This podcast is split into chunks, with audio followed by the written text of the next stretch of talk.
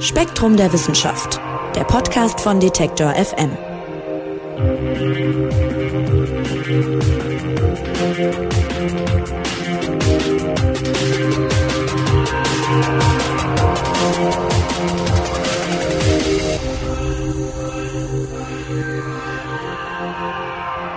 Hallo und herzlich willkommen zu einer neuen Ausgabe des Spektrum Podcasts von Detektor FM und Spektrum der Wissenschaft. Mein Name ist Marc Zimmer und ich freue mich, dass Sie dabei sind.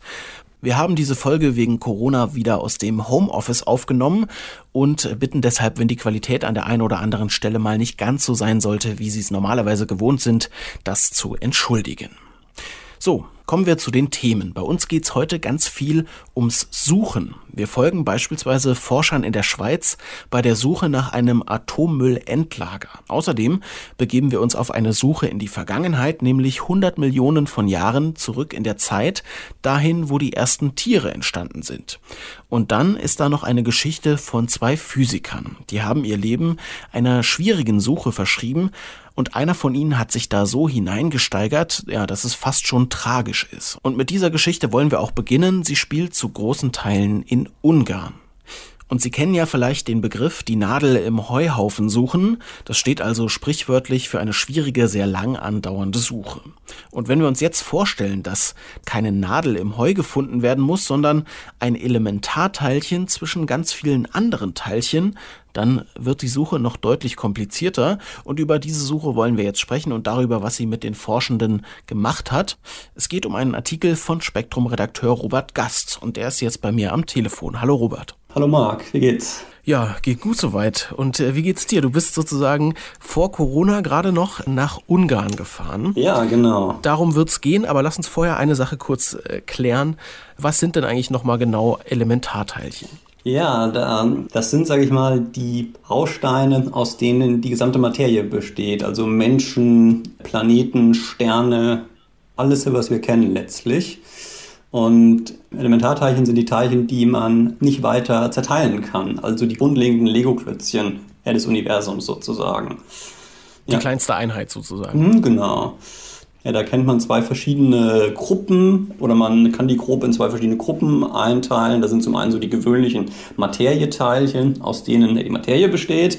Zum Beispiel Quarks, die in Atomkernen stecken oder bekannter Elektronen, ja, die geladenen Teilchen, die Strom übertragen. Und daneben kennt man noch eine zweite Gruppe, das sind die Boson- oder Botenteilchen. Ja, das sind keine so Materieteilchen, sondern das sind eher so sehr flüchtige Partikel, die eine Kraft übertragen.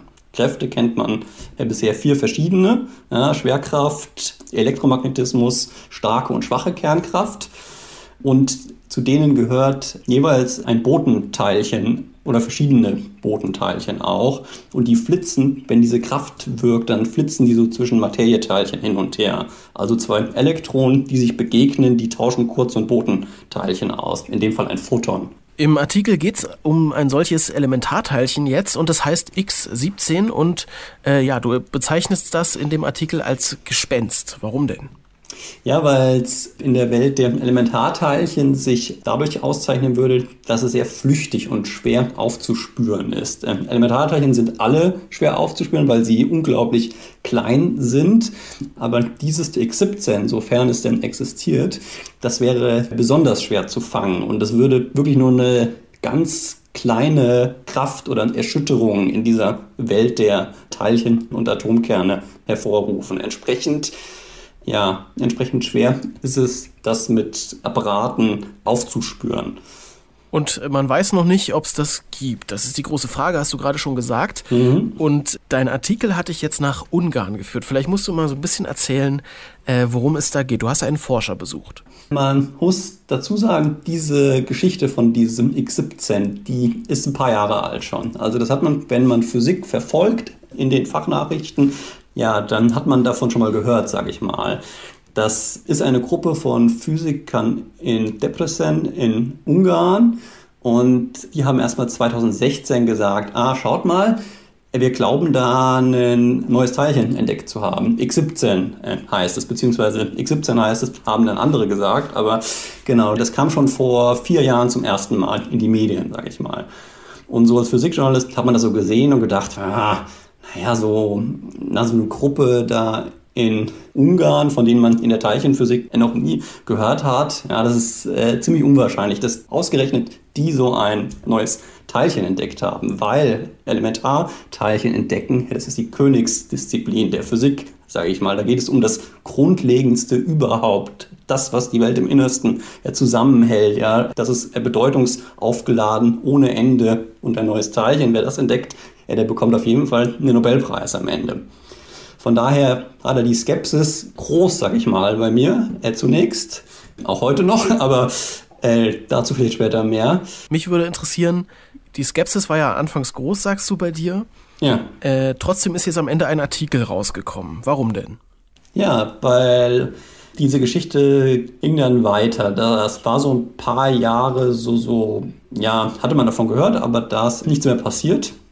Und jetzt haben sie im letzten Herbst haben die eine neue Messung gemacht und nochmal eine zweite Beweisführung sozusagen eröffnet für dieses neue Teilchen, haben daran einen Fachaufsatz geschrieben und ihn online gestellt und haben gesagt, hier schaut mal, jetzt ist die Spur noch viel stärker geworden.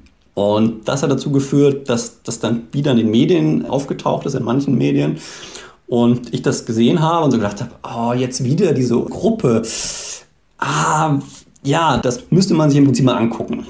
Und so kam das dann, dass wir die Entscheidung getroffen haben im Team, ja, wir sollten ja im Prinzip auch sowas mal aufklären und den Lesern halt auch mal zeigen, wie das sein kann, dass da so eine Gruppe, die wenige Physiker kennen, da so eine Entdeckung präsentiert. Und dann war so ein bisschen das Ziel, ich fahre da hin und kläre so ein bisschen die Hintergründe auf und äh, beschreibe mal, was das für Menschen eigentlich sind oder was für Forscher das sind und wie die arbeiten und wie die zu dieser Theorie kommen.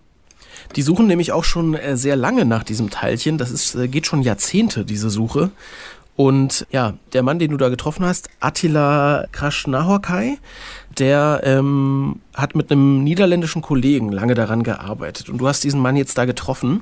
Und genau, ähm, kannst du da mal ein bisschen, bisschen äh, schildern, weil ähm, wenn ich an sowas denke, äh, an Teilchen und Elementarteilchen und man findet die, dann denke ich natürlich irgendwie äh, ans CERN, also an diesen Teilchenbeschleuniger in der Schweiz. Alles super modern, wahnsinnig viel Geld drin. Extrem groß auch, ja. Ja, und in Ungarn war das ja so ein bisschen anders, ne? Ja, genau. Am CERN, das ist gigantisch. Also da sucht ein 27 Kilometer langer, langer Teilchenbeschleuniger nach Teilchen schon seit zehn Jahren, der LHC. Das ist so das Flaggschiff der Teilchenphysik. Er hat das berühmte X-Teilchen vor ein paar Jahren entdeckt, 2012. Mhm. Und, und tatsächlich da in Depresen, wenn man da, wenn man da hinkommt, das ist viel kleiner. Das ist äh, ein kleiner Beschleuniger, der ist, naja, so grob 20 Meter groß, würde ich sagen, oder 20 Meter lang. Äh, der passt bequem in so eine kleine Halle. Das Gerät, mit dem sie da messen, ist so mannshoch, sage ich mal. Und ja, das ist eine ganz andere Größenordnung einfach und ähm, ja, wirkt viel weniger spektakulär, sage ich mal. Also da das Gelände, das ist ein normales Physikinstitut, das hat auch einen guten Ruf, habe ich dann erfahren. Also Kernphysiker, die, die kennen das und schätzen das auch. Und von daher ist so ein bisschen die erste Erkenntnis, die machen ein bisschen eine andere Form von Physik als das CERN, sage ich mal. Da geht es nämlich jetzt in Ungarn, geht es um Atom- oder Kernphysik, wo man gesamte Atomkerne anguckt und was die machen. Und das CERN, das schießt Materien aufeinander in diesem 27 Kilometer langen Riesenbeschleuniger LHC, dass die Atomkerne zerplatzen und in die kleinsten Baustücke äh, zerteilt werden.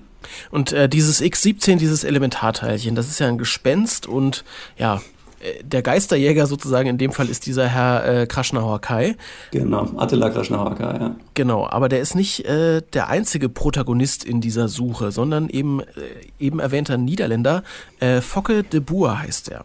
Ja, genau. Der äh, ist Teil des Grunds, wieso viele Physiker da skeptisch drauf gucken, weil der war ein, der ist gestorben vor zehn Jahren an Krebs und war davor allerdings die treibende Kraft hinter dieser Suche. Also der glaubte seit den späten 80er Jahren, dass es so ein Teilchen gibt. Ja, aber der war, der war, der war, ja, wie soll ich das sagen, ein bisschen eigen auch. Also der hat dann an verschiedenen Stellen gesucht nach diesem Teilchen, an verschiedenen Instituten entsprechende Messungen durchgeführt, zum Beispiel in Frankfurt in den 90er Jahren und hat dann geglaubt, dass die Daten, die dabei rauskamen, für dieses Teilchen sprechen. Damit war er aber relativ alleine, weil viele Physiker haben diese Daten gesehen und fanden das wenig überzeugend, aber Focke de Boer war davon völlig begeistert, haben mir Weggefährten erzählt, die ich gesprochen habe für den Artikel. Und der glaubte fest an dieses Teilchen, hat das aber dann so stark verteidigt und hat dabei, hat dabei aus Sicht vieler Kollegen so diese Grenze überschritten zwischen Fantasie und Realität. Oder Fantasie ist vielleicht zu hart, aber war einfach unglaublich optimistisch. Mhm. Ich hatte fast den Eindruck, als ich den Artikel gelesen habe, dass er fast, äh, ja, fast fanatisch davon überzeugt war, dass es dieses Teilchen geben muss und ja, fand dann den Verlauf eigentlich der Forschung fast, fast tragisch. Du hast ja gesagt, er hat an, an äh, mehreren Instituten und Forschungseinrichtungen immer wieder danach gesucht und das meine ich so ein bisschen mit fanatisch, hat äh, die Ergebnisse auch immer so interpretiert, dass es irgendwie dann so sein müsste, dass es das gibt, ne? obwohl andere Kollegen gesagt haben, naja, vielleicht doch nicht. Ja, genau so war es. Das war durchaus tragisch. Ich glaube, es ist schwer, jemanden zu beschreiben, den man nie getroffen hat. Also ich basiere das auf Gesprächen mit seinem besten Freund, den ich interviewt habe, der noch lebt in den Niederlanden und den Weggefährten, den wissenschaftlichen. Und die beschreiben ihn als einen, schon einen, einen guten Physiker irgendwie. Ja, also er kannte sich schon aus mit den Theorien, mit Elementarteilchen, hat er ganz viel Energie und Fantasie auch eingesteckt. Aber dann, wenn es darum ging, dann nach so einer extrem aufwendigen Testkampagne, wo ja viel Arbeit im Vorfeld reinsteckt, wenn es dann darum ging, das dann auszuwerten und dann zu gucken, hm, äh, was hiervon ist jetzt ein Störeffekt, irgendwie ein, ein Rauschen im Detektor und was ist ein echtes Signal, was könnte von so einem Elementarteilchen kommen. Äh, dann war er, ja, dann war er naja, nicht kritisch genug, hat so diese Selbstkritik vermissen lassen, die man als guter Wissenschaftler haben sollte.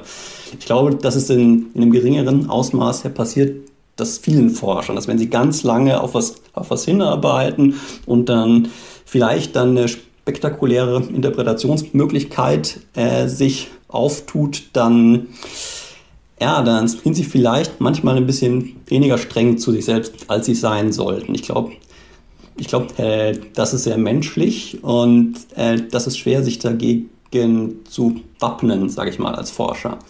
Total, ich kann, das, ich kann das total verstehen. Ich meine, du sagst ja auch, äh, wer so ein Teilchen entdeckt, kriegt auf jeden Fall den Nobelpreis. Und wenn einem sowas mhm. auch vor der, vor der Nase rumschwebt, die, die große Entdeckung und natürlich auch Ruhm, äh, der damit äh, in der Forscherwelt ja sicher einhergeht, äh, kann man natürlich verstehen, dass man da alles dran setzt, äh, dieses Teilchen auch zu finden. Ja, normalerweise wird das in der Wissenschaft dann dadurch auf gewogen, dass es Kollegen gibt und die halt sagen, nee, schau da nochmal genauer hin und so, nee, da können wir uns nicht sicher sein. Das könnte aber tatsächlich äh, was viel ja, banaleres sein als ein neues Teilchen und so. Und diese Stimmen, die gab es auch bei Focke de Boer in seinem Umfeld.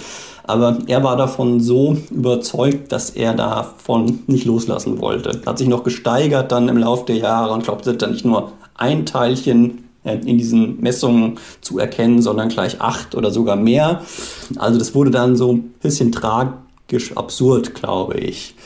Und tatsächlich hat er dann mit diesem äh, Forscher in Ungarn äh, auch gebrochen, mit dem Attila Krasznahorkai. Und die sind dann nach 2006, war das dann mehr oder weniger getrennte Wege gegangen. Aber trotzdem, und das fand ich erstaunlich und habe mir da bis heute keinen so 100% äh, abschließenden Reim drauf machen können, hat dann Attila Krasznahorkai gesagt, ich messe weiter oder wir messen weiter. Tatsächlich so die Fährte, die dann Focke de Bourg gesehen hat, die wurde dann ja, er zunächst schwächer, aber dann wieder stärker. Also das äh, war eine komische Geschichte irgendwie. Und das entwickelte sich dann so, dass danach 2010, nach dem Tod von Focke de Bourg, diese Fährte sehr stark hervortrat und die das dann noch ein paar Jahre ausgewertet haben, verbessert haben, noch ein bisschen anders interpretiert haben und dann irgendwann 2016 so weit waren und gesagt haben, hier schaut mal Leute, da ist was Spannendes.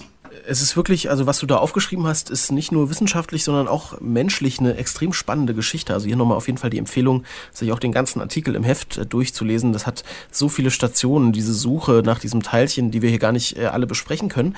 Ich würde gerne nochmal erfahren, Du hast ja gesagt, warum es so, äh, ja, so wichtig ist, so Teilchen zu entdecken oder warum so viel Ruhm damit verbunden ist. Aber was wäre denn eigentlich an diesem Teilchen so besonders? Du hast anfangs angesprochen, es gibt so bestimmte Kräfte. Genau, das wäre, wenn es das gäbe, dann wäre das der Boten einer fünften Kraft, die es dann geben würde. Einer völlig rätselhaften Kraft, die man auch nirgendwo gesehen hat. Und da denken Physiker dann sehr schnell ans Weltall, weil man da seit Jahrzehnten sieht man da Sachen, die nicht so richtig passen zu den Erwartungen. Also da bewegen sich Galaxien schneller an den Rändern, als sie sollten. Große Galaxienhaufen bleiben zusammen, obwohl sie auseinander fliegen sollten. Und da glauben Forscher schon lange, dass da eine noch komplett unbekannte Materieform existiert, die Schwerkraft ausübt, die dunkle Materie. Das ist so das größte Rätsel der Astrophysik, würde ich sagen. Und tatsächlich könnte man sich vorstellen, dass wenn so ein Teilchen existiert wie X17, dass das dann äh, vielleicht zu der dunklen Materie gehört oder auch da eine Rolle spielt, vielleicht sogar äh, eine Kraft vermittelt, die nur dort eine Rolle spielt, zwischen den Teilchen der dunklen Materie, die man auch noch nicht kennt. Ja, also so solche Fragen kann man dann stellen und sich überlegen, wenn so ein Teilchen, wenn so ein Teilchen existieren würde, dann wäre das eine riesige Sache und würde vielleicht das Weltbild der Physik verändern. Ja, also man kann wahrscheinlich sagen, sollte das jemand entdecken und nachweisen können, dieses Teilchen, dann wäre es eine absolute Sensation. Ja, klar, klar. Genau. Aber tatsächlich, äh, das habe ich ja schon so ein bisschen äh, beschrieben, die Zweifel sind groß. Und mein Eindruck von da war auch tatsächlich, äh, die arbeiten seriös im Großen und Ganzen, soweit ich das beurteilen kann. Das haben ja auch andere Physiker bestätigt, äh, dass die Gruppe schon in der Community der Kernphysik schon irgendwie ernst genommen wird und schon den Ruf hat, dass sie seriös arbeiten. Aber dass das eine ganz schwierige Messung ist. Also dass da das so flüchtig wäre, das Zeichen, und so schwer aufzuspüren und so schwer rauszufiltern aus dem Mikrokosmos, wo ganz viele Teilchen die ganze Zeit durcheinander flitzen und zerfallen und so weiter, dass man da sehr leicht Hass übersehen kann. Und die Tatsache, dass man da jetzt schon seit 25, 30 Jahren nachspürt und es nicht zu fassen kriegt, spricht schon wahrscheinlich dafür, dass das irgendwelche Störsignale sind, die man bisher unterschätzt und noch nicht richtig in den Analysen angibt und dann in Wahrheit, wo man dieses Teilchen vermutet, wahrscheinlich einfach nichts Spannendes ist. Aber na, die Frage ist noch offen. Jetzt wollen andere Gruppen diese Messung nachmachen. Das hat eine Weile gedauert, weil die Leute skeptisch waren. Aber jetzt so langsam ist so die Schwelle überschritten, dass sie sagen, okay, das überprüfen wir jetzt mal mit unserem eigenen äh, Equipment, in unseren eigenen Laboren. Und das wird jetzt in den nächsten Jahren passieren.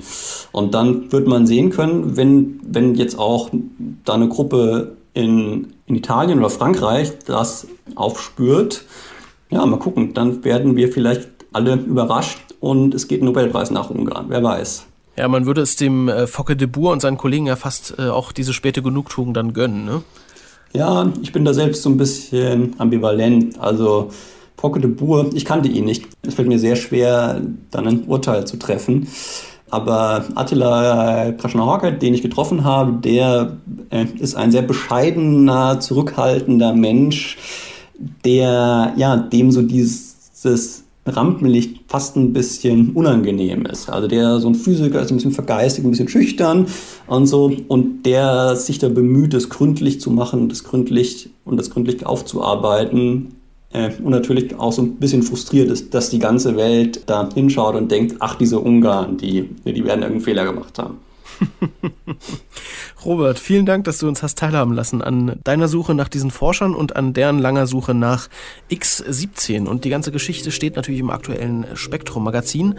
Wir sind gespannt, wie sie das weitergeht. Und ich denke, eins kann man festhalten. Sollte sich herausstellen, dass die recht haben, dann werden wir uns hier auch im Podcast sicherlich nochmal drüber unterhalten. Ja, ja, bestimmt. Robert, vielen, vielen Dank dir und tschüss. Ja, sehr gerne. Tschüss.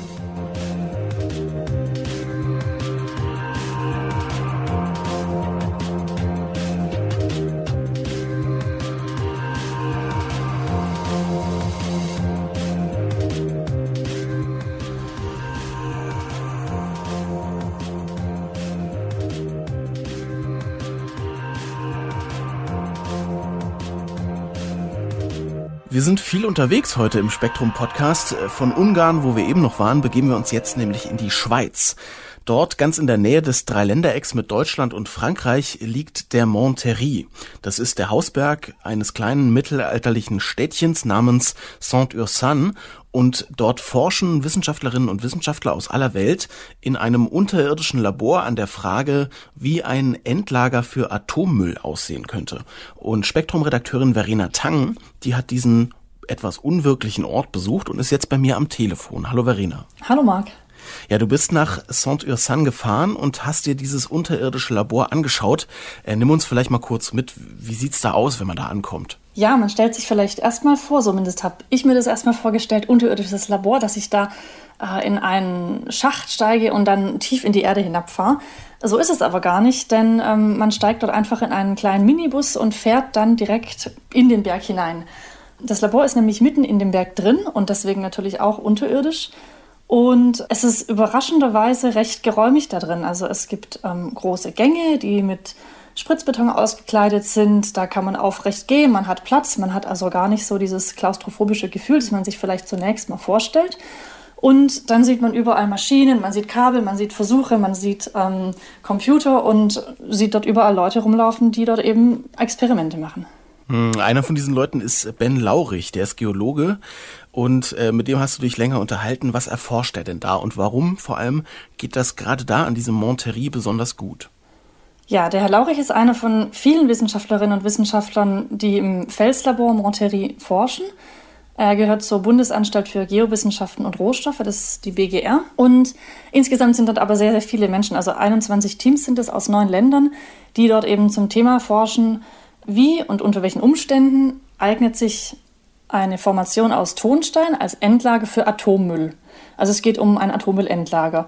Und es geht darum, wie muss das dann aussehen? Wie muss man das bauen? Wie macht man das sicher? Und zwar für eine Million Jahre lang. Also relativ ambitioniert, ja. Genau, und im Monterrey ist eben das, die Besonderheit, dass ähm, es eine dicke Schicht gibt aus einem Gestein, das nennt sich Opalinuston. Die ist dort ca. 150 Meter dick und die kann man hier eben besonders gut untersuchen. Und es liegt daran, ich habe ja gerade schon erzählt, man muss eben nicht unter Tage fahren und ähm, dort weit unter die Erde graben, bis man die entsprechende Schicht findet, sondern ähm, man muss einfach nur praktisch gerade in den Berg hineinfahren. Das liegt daran, dass der Berg mitten im sogenannten Faltenjura liegt.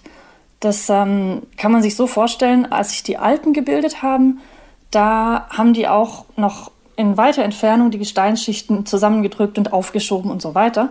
Und da um den Monterrey herum haben die sich eben aufgefaltet und alles, was es mal ehemals so horizontal schön übereinander geschichtet war, das liegt jetzt hintereinander aufgereiht.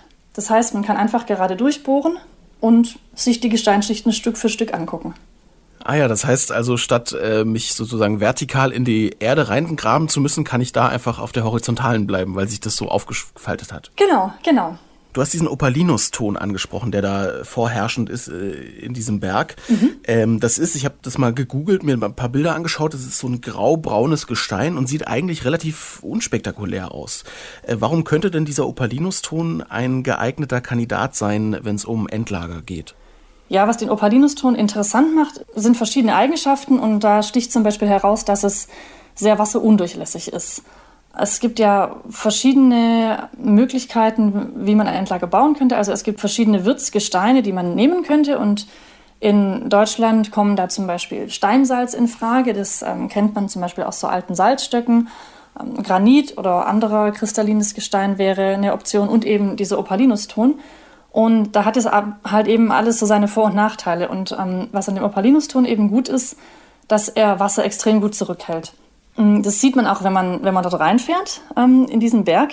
Da fährt man erstmal durch Pfützen und da spritzt es, da tropft Wasser auf den Bus und so weiter, das ist alles nass. Und dann auf einmal ist plötzlich alles trocken. Also du siehst auf einmal nirgendwo mehr Wasser, es tropft nicht mehr. Und das ist dann eben, wenn du in dieser Opalinustonschicht bist. Das heißt also, das ist relativ geschickt, ja, denn ich möchte ja nicht, dass Wasser ähm, eindringt und mein Endlager instabil macht oder mit den Müllfässern in Kontakt kommt. Und außerdem hält es auch Radionuklide, also strahlende Teilchen, sehr gut zurück. Mhm, dazu haben die Wissenschaftler im Felslabor auch sehr viele Versuche gemacht. Und auf der anderen Seite ist es aber zum Beispiel weniger stabil als zum Beispiel Steinsalz. Also diese ganzen Gänge sind mit Spritzbeton ausgekleidet da unten, weil das Gestein eben selbst nicht äh, die Tunnel trägt. Das heißt, da muss man eben sich dann überlegen, wie, wie stabilisiert man so ein Endlager.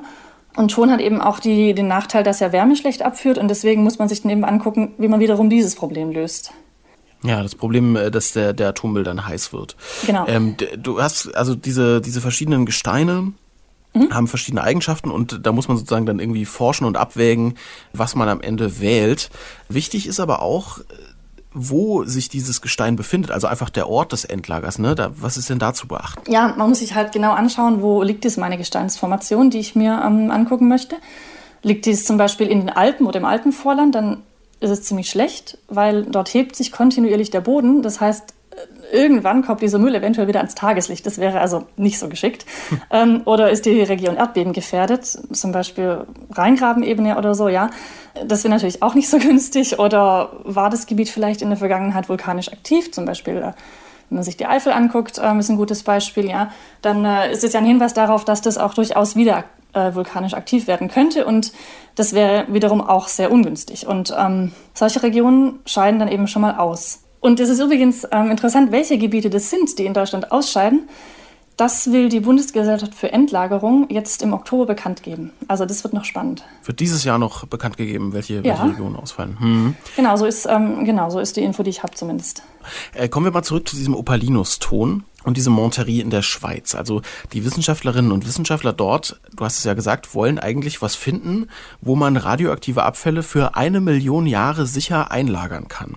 Äh, das ist ja eine absurde Zahl. Ja, also wie, geht denn das? Wie, wie kann man denn was untersuchen für einen Zeitraum von einer Million Jahren? Ja, das habe ich mich auch erst gefragt. Das scheint ja erst einmal völlig unabsehbar.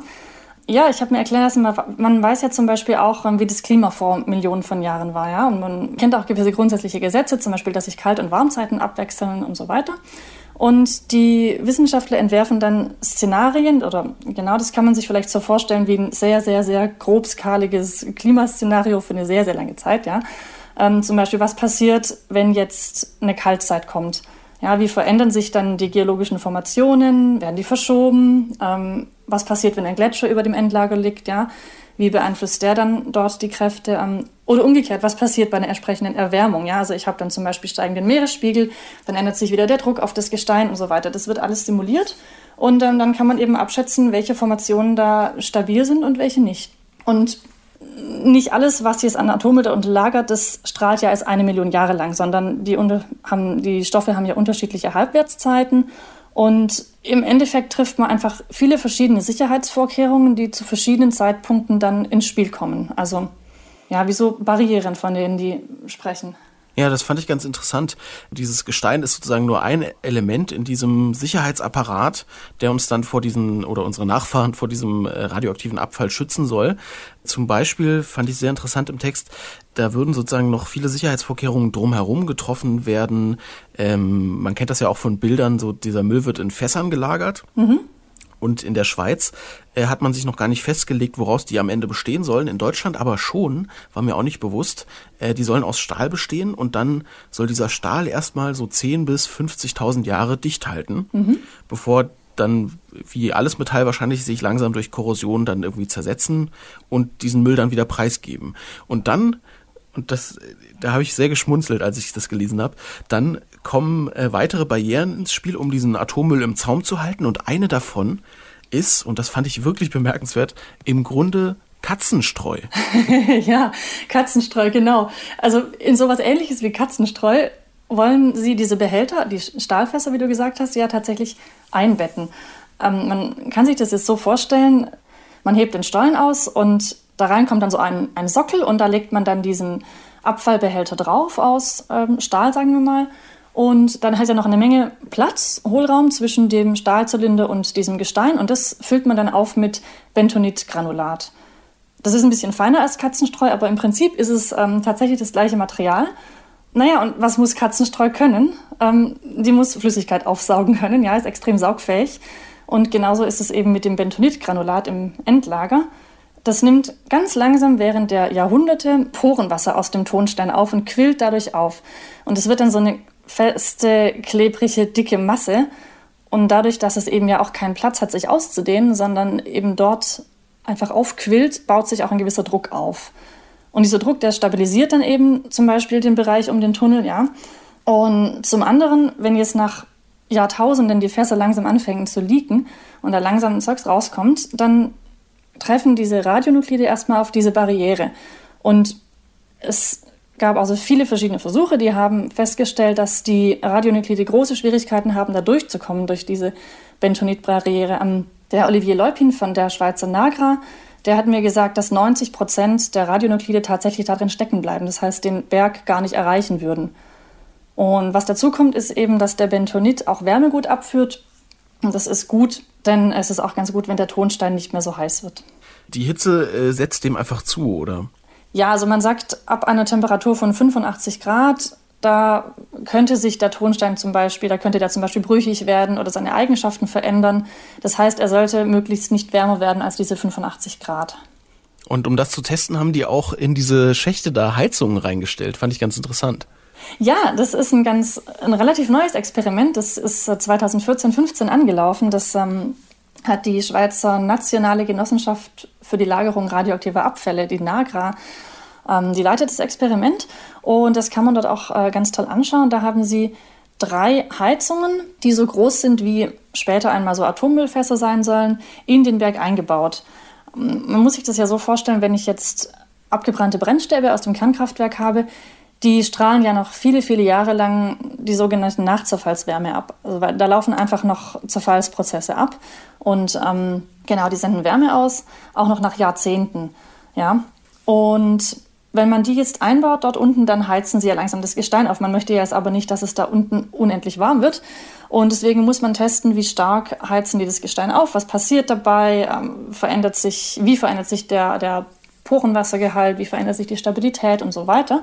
Deswegen haben sie quasi, wie ich es gerade beschrieben habe, drei Heizungen eingebaut in einem gewissen Abstand, in dem man sich auch vorstellt, dass man später diese Atommüllfässer reinbauen würde, haben das Ganze mit Bentonitgranulat umgeben und haben das verschlossen. Und ja, jetzt haben die 1500 Messpunkte, an denen Sensoren eben alle möglichen Sachen aufnehmen, von der Temperatur über verschiedene Parameter im, im Tonstein und gucken jetzt eben, was passiert, wie warm wird zum Beispiel der Tonstein, wie verändern sich hydrogeologische Eigenschaften und so weiter. Also super spannend und das soll auch noch mindestens bis 2025 laufen, das Experiment. Sehr viel interessante Forschung hast du dir da angeguckt. Und wen das interessiert, man kann da auch als Tourist hinfahren, hast du mir verraten. Also wirklich zu diesem Forschungslabor. Ja, ähm, du, man kann sich dort tatsächlich, es gibt ein Besucherzentrum und man kann sich dort tatsächlich einfach ähm, anmelden und kann sich das ganze Labor dann zeigen lassen. Sind diese, sind diese Forschungsergebnisse vom Monterey, äh, du hast ja auch gesagt, da forschen auch einige ähm, Wissenschaftlerinnen und Wissenschaftler aus Deutschland, sind die Ergebnisse denn auf Deutschland und unsere Suche nach äh, Endlagern übertragbar oder was für Erkenntnisse stehen da in den nächsten Jahren noch an? Also die übertragbar in dem Sinne, also hier erkunden die Wissenschaftlerinnen und Wissenschaftler erstmal gewisse Grundvoraussetzungen. Also welche Parameter müssen erfüllt sein, damit so eine Formation aus Tonstein überhaupt ein sicheres Endlager beherbergen kann, ja? Also quasi so Standards festlegen und gleichzeitig entwickeln sie eben verschiedene Messmethoden, ja? Also was müsste man alles untersuchen oder welche Messungen muss man machen, was muss man alles tun, um dann so einen möglichen Standort zu erkunden und um rauszufinden, ob der geeignet ist. Aber jedes Standort ist natürlich für sich individuell. Ja, ich habe da immer unterschiedliche geologische Gegebenheiten. Ich muss natürlich, wenn ich jetzt zum Beispiel sage, ich habe x Standorte, von denen die könnten einmal ein Endlager beherbergen, dann muss ich an jedem einzelnen von diesen eben diese Experimente natürlich machen, ja, weil eben jeder Standort anders ist. Also es ist quasi so eine Art, ja, es ist Grundlagenforschung. Es ist Grundlagenforschung, ja. Und auch äh, für einen Bereich und einen Zeitraum, den man so schlecht übersehen kann, ne? Mm, ja, auf jeden Fall. Also zum, äh, zum Thema Atommüllendlager, da gibt's im aktuellen Spektrum-Magazin auch noch ein Interview, das du gemacht hast, äh, und zwar mit Dirk Bosbach vom Helmholtz-Forschungsprogramm zur Sicherheit der nuklearen Entsorgung und Reaktorsicherheit, nennt sich das. Mhm. Äh, und da geht's um einen spannenden Teilaspekt dieser Suche, nämlich um Transmutation. Vielleicht noch ganz kurz, was ist denn das? Ja, ganz kurz Transmutation, also heißt eigentlich vollständig Partitionierung und Transmutation. Und das bedeutet ganz, ganz knapp gesagt, dass man langlebige radioaktive Elemente durch Bestrahlung mit Neutronen zum Beispiel in kürzerlebige umwandelt oder in stabile Elemente, die nicht mehr strahlen. Und ähm, genau, die, die Idee wäre, dass man quasi diese unendlich lange Zeit, die man aufbringen müsste für die Lagerung, dass man die eben drastisch verkürzt. Das klingt ja einfach erstmal super und dann fragt man sich vielleicht, ja, wieso machen wir das nicht? Wieso suchen wir jetzt so lange ein Endlager? Ähm, Wäre das nicht viel geschickter? Und ja, der Dirk Bosbach hat mir aber erzählt, warum das nicht so einfach ist und ähm, warum man ein Endlager trotz Transmutation eben nicht vermeiden könnte und was die Probleme dabei sind. Und das äh, war wirklich sehr interessant. Also ja, und dieses Interview und den ganzen Text aus dem Schweizer Forschungsberg, den finden Sie im aktuellen Spektrum Magazin. Das gibt's ab sofort überall, wo es Zeitschriften gibt, zu kaufen, am Kiosk oder im Netz zum Beispiel. Und ja, ich sag an der Stelle einfach vielen Dank, liebe Verena. Ja, gerne. Und in Deutschland, da soll 2031 ein Endlager bestimmt sein und das soll dann, wir haben es gehört, für eine Million Jahre sicher den Müll beherbergen, den wir darin abladen. So weit in die Zukunft zu schauen, das ist natürlich wahnsinnig schwer. Und in die andere Richtung, also in die Vergangenheit, da ist es mindestens genauso schwer. Trotzdem blicken Paläontologen teilweise hunderte Millionen von Jahren in die Vergangenheit, zum Beispiel nämlich in die Zeit, als sich die ersten Tiere entwickelt haben. Und wie das aussah, das erfahren wir jetzt.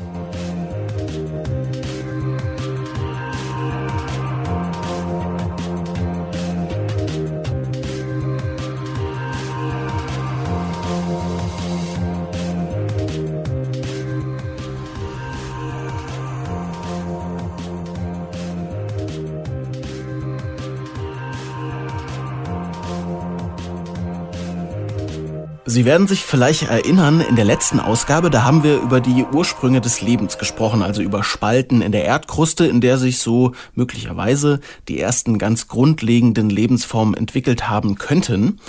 Und das war ja Teil einer Serie zur Entstehung des Lebens im Spektrum Magazin. Und nun wollen wir uns die zweite Etappe sozusagen dieser Serie anschauen. Und da geht's um den Aufstieg der Tiere. Und darüber sprechen wir jetzt mit Spektrum-Redakteur Frank Schubert. Hallo Frank. Hallo Marc. Ja, Frank, der Artikel startet mit der Beschreibung eines Abhangs in Sibirien. Und da sind in den unteren Erdschichten, die man ja dann sehen kann an diesem Abhang, ganz wenige Fossilien zu finden. Und in den Erdschichten weiter oben, da sind es ganz viele.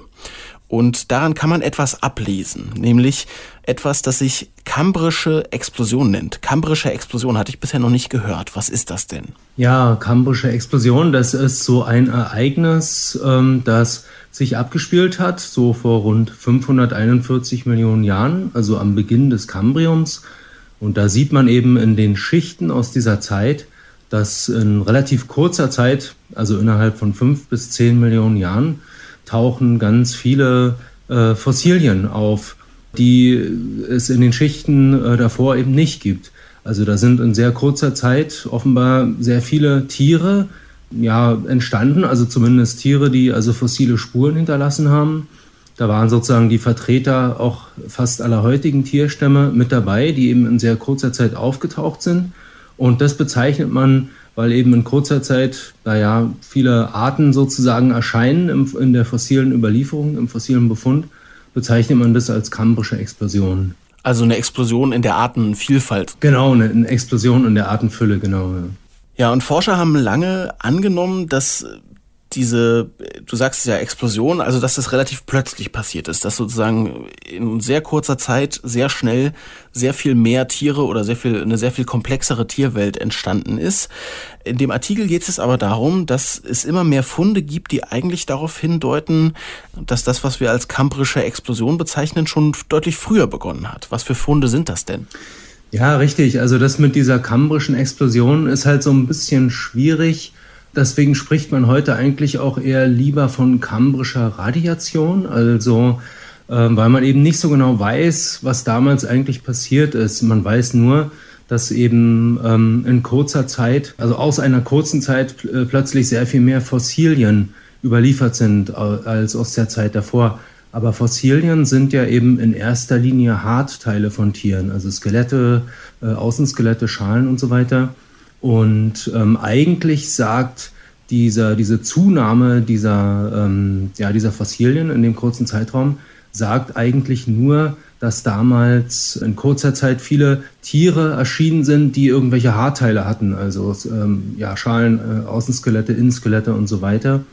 Das heißt aber nicht, dass es vorher keine Tiere gab, sondern dass es vorher wahrscheinlich eben einfach Tiere gab, die noch, die wenig Haarteile hatten oder wenig Tiere mit Haarteilen. Und darum geht es in dem Artikel, dass man also auch schon aus der Zeit vor der kambrischen Explosion, also das ist äh, das sogenannte Ediacarium, so, so heißt dieser Zeitabschnitt, da kennt man eben, äh, hat man eben auch Fossilien äh, gefunden, bei denen es sich wahrscheinlich um Überreste von Tieren handelt. Und ja, da gibt es so diverse Tiere, die man kennt aus dieser Zeit. Also zum Beispiel Claudina, das ist, war so ein ja, bis zu 15 Zentimeter langes Wesen mit so einem dünnwandigen äh, Außenskelett. Ähm, man kennt äh, Namakalatus, das ist ein anderes, relativ kleines Wesen, bis zu fünf Zentimeter lang, äh, so eine Art Kelch auf einem Stiel, also irgendwie so ein, so ein langer Stiel und oben so ein, so ein, ja, so ein, so ein Kelch drauf. Also aus heutiger Sicht sehr merkwürdige Tiere, die es aber ganz offensichtlich schon gegeben hat und auch schon lange vor der kambrischen Explosion. Du hast diese Claudina angesprochen. Äh, da heißt es im Text, die ist etwa 571 Millionen Jahre alt, also so ein bisschen älter als eben der Zeitraum, in dem wir die Kamperische Explosion bisher verortet haben. Äh, und das, das, da heißt es im Text, das sei so das erste Tier, in Anführungszeichen, äh, auf das sich die meisten Forscherinnen und Forscher irgendwie einigen können. Du hast ja schon ein bisschen beschrieben, wie es aussieht. Ich habe das auch mal äh, im Internet nachgeguckt, wie das, das ist so ein bisschen, ja, fast so ein lamellenartiges Tier, ja, was so eine gewisse Länge hat. Mhm und so ein bisschen aussieht, als würde, also ein bisschen irgendwo, irgendwo was zwischen einer Muschel und einer Schnecke, hatte ich so ein bisschen das Gefühl, sieht so ein bisschen aus. Mhm. Und äh, du hast gesagt, es hat ein Außenskelett. Ja, also Claudina ist jetzt nicht 570 Millionen Jahre alt, äh, sondern Claudina kennt man aus der Zeit so von 550 Millionen Jahre für heute äh, etwa. Also ist doch noch deutlich jünger. Diese 570 Millionen Jahre, das gilt für fossile Überreste, bei denen man sich relativ sicher ist, dass, das, dass die überhaupt eben zu Tieren gehören. Und äh, zu den ältesten Tieren, ja, da gehört ähm, Trepasia vade, das, das ist ungefähr 579 Millionen Jahre. Dann gibt es ähm, eben Dickinsonia, die ist ungefähr 500, auf 560 Millionen Jahre datiert. Das war so eine Art Blatt, ja, mit, mit, mit so einer Mittellinie und so Seitenlinien, die davon abzweigen, ohne Kopf, ohne Gliedmaßen und so weiter. Und Claudina, naja, so erscheint eben in der Zeit so ab 550 Millionen Jahre für heute und ist eines der ersten Tiere mit einem Skelett und das sah tatsächlich auch so aus, wie du jetzt das gerade schon beschrieben hast. Also das sah so ein bisschen aus wie so ein Stapel Waffeleistüten sozusagen, die ineinander gestapelt sind. Also das waren so, äh, so Röhren aus Kalzit wahrscheinlich, die so ineinander gestapelt waren und die waren jeweils nach unten offen. Und wahrscheinlich war dieses ganze Gebilde äh, auch ein bisschen biegsam, ähm, war mitunter auch verzweigt. Ähm, ja, und das waren eben so, wie diese Tiere sozusagen ausgesehen haben. Ähm, das weiß man natürlich nicht, weil man ja nur die, weil ja nur das, das Skelett überliefert ist. Aber höchstwahrscheinlich haben sich diese Tiere eben irgendwie verankert am Untergrund, also auf irgendwelchen Bakterienmatten oder auf Algenmatten oder so etwas. Und ja, haben offensichtlich auch Kolonien gebildet und höchstwahrscheinlich auch Riffe. Ja, Riffe, das fand ich spannend. Also, dass die sich sozusagen zusammengeschlossen haben, so wie, wie, wir das heute von Korallen kennen, ja? Also, dass sie so eine breite Fläche an, an Claudinas oder Claudinae dann gebildet haben. Genau, die haben sich also anscheinend untereinander verkittet und ähm, ja, haben damit eben so große Riff-ähnliche Kolonien gebildet und gehören damit wahrscheinlich auch zu den ersten Riffbildnern der Erdgeschichte. Dieses Riffbilden und die Entwicklung dieser Skelette, die deuten auch auf etwas hin, nämlich auf die Entwicklung erster Raubtiere. Warum denn? Naja, also die große Frage ist ja, warum bilden Organismen Skelette aus? Denn das ist ja ein, ein Vorgang, der ziemlich viele Ressourcen verschlingt, der auch ziemlich viel Energie verschlingt. Und ähm, wenn Organismen das tun, dann müssen sie also irgendeinen Vorteil davon haben, sonst hätte sich das evolutionär nicht durchgesetzt. Und die große Frage ist, warum haben Organismen im Ediakarium damit angefangen, eben Skelette auszubilden? Und das weiß man natürlich nicht genau, weil niemand dabei war. Aber ein sehr plausibler Grund ist, dass damals eben Raubtiere entstanden sind, die es vorher offensichtlich nicht gegeben hatte. Also im frühen Ediakarium, da gab es ja auch schon Lebensgemeinschaften und das waren eben in erster Linie Weichtiere, also auch mitunter sehr große Weichtiere, also bis zu zwei Meter groß. Ganz merkwürdige Organismen aus heutiger Sicht, die so, naja, so wie Fahnenwedel aussahen oder wie irgendwelche fraktalen ähm, Strukturen, die eben irgendwie den Boden bedeckt haben. Und dann ab einer bestimmten Zeit, also 550 Millionen Jahre vor heute, tauchen eben Organismen mit Skeletten relativ plötzlich auf. Und der Grund dafür war wahrscheinlich, dass eben damals Raubtiere entstanden sind und die Organismen sich irgendwie vor den schützen mussten. Und tatsächlich sieht man auch in Claudina-Fossilien, also diese, ja, diese, diese Waffeltüten sozusagen, die weisen eben häufig Bohrlöcher auf. Also offensichtlich gab es damals schon irgendwelche räuberischen Wesen, die äh, diese Organismen eben angebohrt haben. Also diese, diese Skelette hatten eben ganz offensichtlich eine Schutzfunktion. Von besonderem Interesse bei der Frage danach, wie sich die Tierwelt dann damals entwickelt hat und auch so ein bisschen ja ausdifferenziert hat, ist auch, äh, habe ich jetzt gelernt, der Sauerstoffgehalt in den Meeren. Äh, kannst du das mal erklären? Also inwiefern spielt das eine Rolle und hat er sich verändert? Ja, äh, diese, das Ausbilden eines Skeletts, hatte ich ja gerade schon gesagt, ist ja, ja, verschlingt ja ziemlich viele Ressourcen und erfordert auch eine gewisse Sauerstoffkonzentration. Weil Tiere an und für sich brauchen ja schon Sauerstoff, um überhaupt zu leben. Und wenn sie dann noch solche kostspieligen Dinge tun, wie Skelette auszubilden, dann brauchen sie auch dafür natürlich Sauerstoff. Und Beobachtungsdaten zeigen, also an heutigen Tieren zeigen, dass wenn, wenn der Sauerstoffgehalt oberhalb eines bestimmten Werts liegt, also oberhalb von 10 Mikromol pro Liter, dann fällt es den Tieren viel leichter, ein Skelett aus Calciumcarbonat zu bilden. Und das war im Ediacarium wahrscheinlich grundsätzlich ähnlich. Und äh, Forscher wissen also aus ähm, ja, Sedimentuntersuchungen, dass der Sauerstoffgehalt in den Meeren im Ediacarium gestiegen ist, also nicht kontinuierlich, sondern immer so schubweise. Da gab es dann mal wieder eine Phase, sozusagen, da, da, da stieg er relativ stark, dann gab es mal wieder eine Phase, da ist er relativ stagniert. Und vermutlich war es so, dass dieser steigende Sauerstoffgehalt im Ediacarium es immer den Tieren sozusagen immer mehr erleichtert hat, Skelette auszubilden. Und möglicherweise war es auch so, dass der Sauerstoffgehalt irgendwann möglicherweise über einen bestimmten Schwellenwert gestiegen ist und dann die Tiere plötzlich dazu in der Lage waren, massenhaft Skelette auszubilden. Und das könnte ein Grund dafür gewesen sein, dass im Rückblick, also wenn man sich die Fossilien anguckt, dass eben ähm, in relativ kurzer Zeit ähm, plötzlich vermeintlich solche ähm, skelettbildenden Tiere erschienen sind. Wir reden ja über einen Zeitraum, der unvorstellbar lange her ist. Ne? Mhm. Und äh, für mich als Laien zum Beispiel, ob du hast ja eben gemerkt, als ich die Jahreszahlen da bei der Claudina verwechselt habe, ob das jetzt 570 Millionen oder 550 Millionen Jahre her ist, das ist für mich alles so, also fast nicht trennbar, ja. Ne? Ja, genau. Klar, in der Vorstellung. Und äh, deshalb finde ich so interessant, Vielleicht kannst du das mal erklären. Wie kann man denn, du hast ja gerade von Sauerstoffgehalt im Wasser geredet, wie kann man sowas denn 560 Millionen Jahre später rekonstruieren, wie der Sauerstoffgehalt sich entwickelt hat im Wasser? Naja, also ähm, beim Sauerstoffgehalt, äh, da gibt es zum Beispiel die Möglichkeit, äh, Eisenverbindungen in den Sedimenten aus dieser Zeit zu analysieren. Also wenn Sauerstoff im Wasser ist, dann oxidiert der zweiwertiges Eisen zu dreiwertigem Eisen und äh, Verbindungen mit dreiwertigem Eisen sind ähm, viel weniger wasserlöslich als Verbindungen mit zweiwertigem Eisen. Äh, und die fallen dann auch schneller sozusagen aus aus dem Wasser und gehen ins Sediment. Und wenn man jetzt so ähm, Sedimente analysiert, dann sieht man zum Beispiel, also wenn, wenn viel Sauerstoff im Wasser war, dann hat er eben viel zweiwertiges Eisen zu dreiwertigem Eisen oxidiert und dann ist viel Eisenoxid ausgefallen und das führt dann in der Regel zu einer Rotfärbung der Sedimente. Umgekehrt ist es so, wenn wenig Sauerstoff im Wasser war, dann ähm, gab es auch wenig Oxidation, dann ist wenig Eisenoxid ausgefallen und das führt im Allgemeinen dann zu grau gefärbten Sedimenten. Also das ist zum Beispiel eine Möglichkeit, wie man das rückblickend äh, rekonstruieren kann. Und so ähnliche Methoden wendet man dann auch an, wenn man zum Beispiel so eine, so eine Claudina-Fossil findet und da das Alter bestimmen will oder also irgendein Fossil findet. Naja, Altersbestimmung ist natürlich ein Riesenthema äh, bei diesen Ediacara-Fundstätten.